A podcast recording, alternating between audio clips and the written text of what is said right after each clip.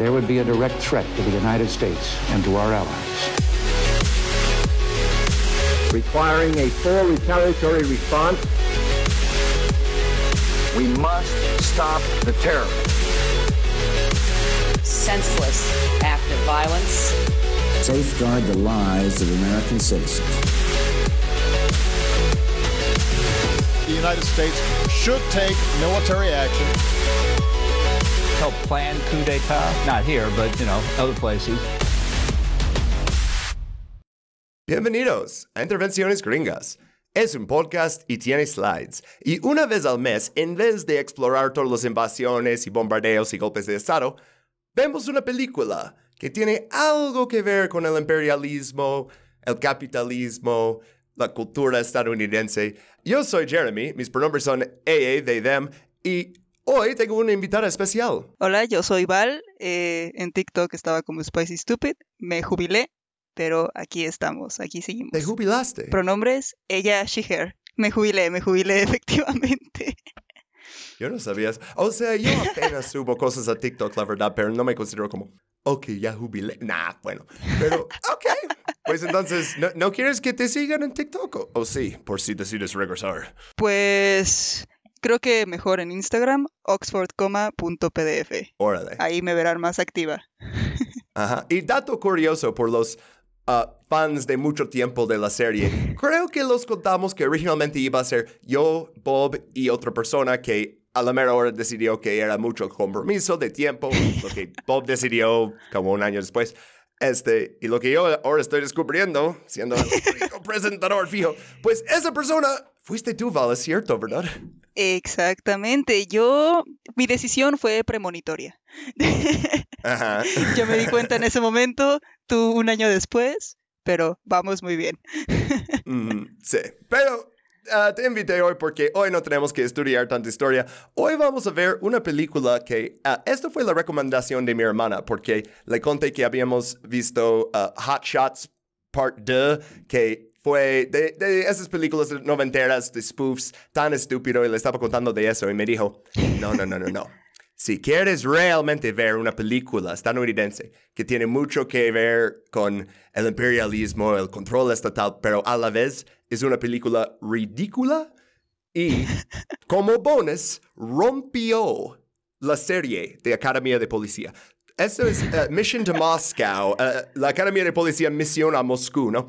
Esto fue la séptima película en la serie y gastaron 10 millones de dólares en hacer esta película. Y uh, nomás quiero leer una cita aquí de su Wikipedia que dice, Misión de Moscú apenas se estrenó en los cines. A diferencia de todas las demás películas de Academia de Policía, Warner Bros. solo la estrenó en una tirada limitada y simbólica, recaudando unos escasos 1.206, oh no, 126.247 dólares en Estados Unidos, lo que la convirtió en la película menos taquillera de la serie.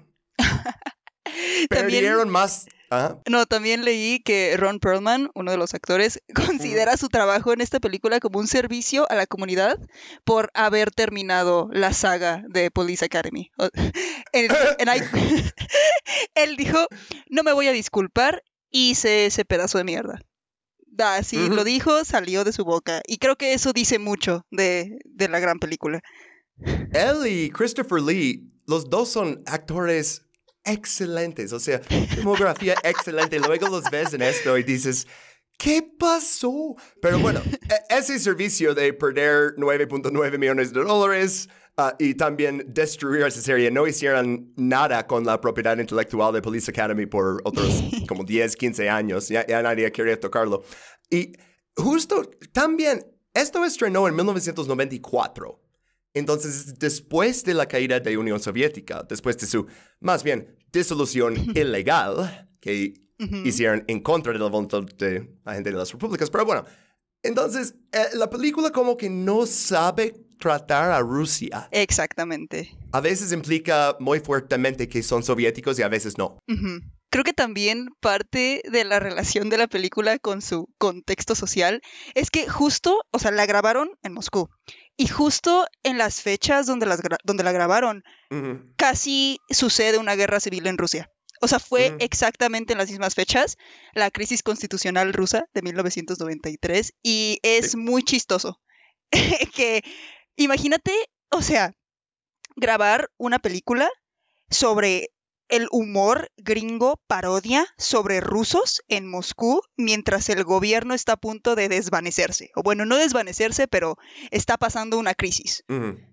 Eso es lo más Hollywood en los noventas que he escuchado en mi vida.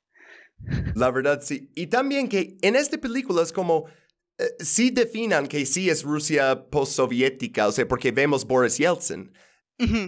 Y, y lo vemos como eh, el señor más corrupto, ¿no? Tomando la llamada desde su tina y así. Y yo, pues, esto es bastante correcto, ¿eh? O sea, Boris Yeltsin fue el peor líder que tuvo Rusia desde hace menos tres siglos. Es- Rusia ha tenido algunos líderes... uf, Cuestionables. pero, sí. Pero, ok, entonces empezamos a hablar de la película. E- En, ah, este segundo slide tenemos, vemos por primera vez Ron Perlman, ah, pero le dicen Konstantin Konali, que, ah, ok. entonces, ok, esta película como que es principio de los noventas, videojuegos son populares, dicen, ¿por qué no hacemos uno sobre videojuegos? Y entonces, el videojuego se llama The Game. Y eso te prepara bien por el nivel de creatividad que van a usar en este guion. O sea, Definitivamente. es como dejar a Lauren Ipsum, ¿no? O sea, que, ah, esto, pues, ponemos un nombre después, ¿no? Pero dicen que, ok, que ganó 1.5 mil millones de dólares en seis meses ah, y que está disponible en floppy disk. y, y, este, y dicen que Konstantin Konali, que es la cabeza de la mafia rusa, que él diseñó este juego. Ok, ah, tenemos que dejar lógico detrás. Y, este, y estamos aprendiendo eso desde una manera muy popular de ex- expositor, este, toda la información en una película, que es, oh, vamos a tener las noticias, ¿no? Y luego vemos uno de los presentadores está jugándolo en, en su Game Boy y que pelea con ah, la otra porque se lo quiere quitar. Empieza con toda esa comedia de slapstick, ¿no? De que mucha gente se va a estar cayendo y, y empujándose y todo- toda esa mamada, ¿no? Quiero, quiero hacer aquí una aclaración. En, Ajá. que en esta escena donde el presentador está muy picado, diría yo, jugando en su Game Boy, está jugando sin cartucho. Entonces creo que, creo que eso es una metáfora muy importante para el resto de la película y lo que se avecina. Y aparte, eso del videojuego lo mencionan como los primeros dos minutos Sí, y lo y- y vuelven le- a hablar a sí. 80 minutos. De una película Sí. de como 90 minutos. O sea, el- al principio te presentan como que esa va a ser la trama principal. O sea, alrededor del videojuego, de qué está tramando el, el padre de la mafia rusa. Y luego no lo, no lo mencionan hasta el final. Se olvidaron es- cuál película Se olvidaron completamente, exacto.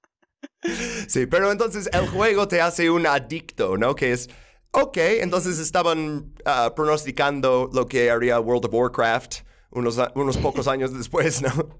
Sí, yo, yo Ne- escribí, esto es literalmente Minecraft si el creador fuera ruso. Y creo que es una buena analogía.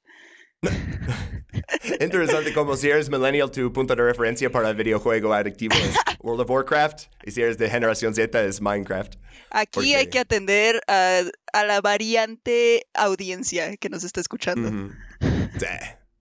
Este, para generación X sería este Mortal Kombat, ¿no? O sea, sería como Probablemente. gastar tus, tus ah, monedas en Mortal Kombat. Ok, eh, con la película, entonces, ahora vemos Ron Perlman está enfrente del Kremlin y tiene ah, como un serpiente, ¿no? Que ah, e- e- es, muy como este Odio Guzmán con su escorpión, ¿no? Como, oh, si vas a ser un malo, tienes que interpretar el papel de un malo y tener como una mascota espantosa, ¿no? Pero se llama Skippy. Su, su serpiente se llama Skippy. Y dice, oh, ya basta de vivir en las sombras. Y, ok, ¿por qué existe una mafia rusa? Por el gobierno, güey. O sea, no- e- esas cosas no existían durante el- la época soviética. Todo ese crimen organizado no es organizado nomás por los criminales y en las sombras.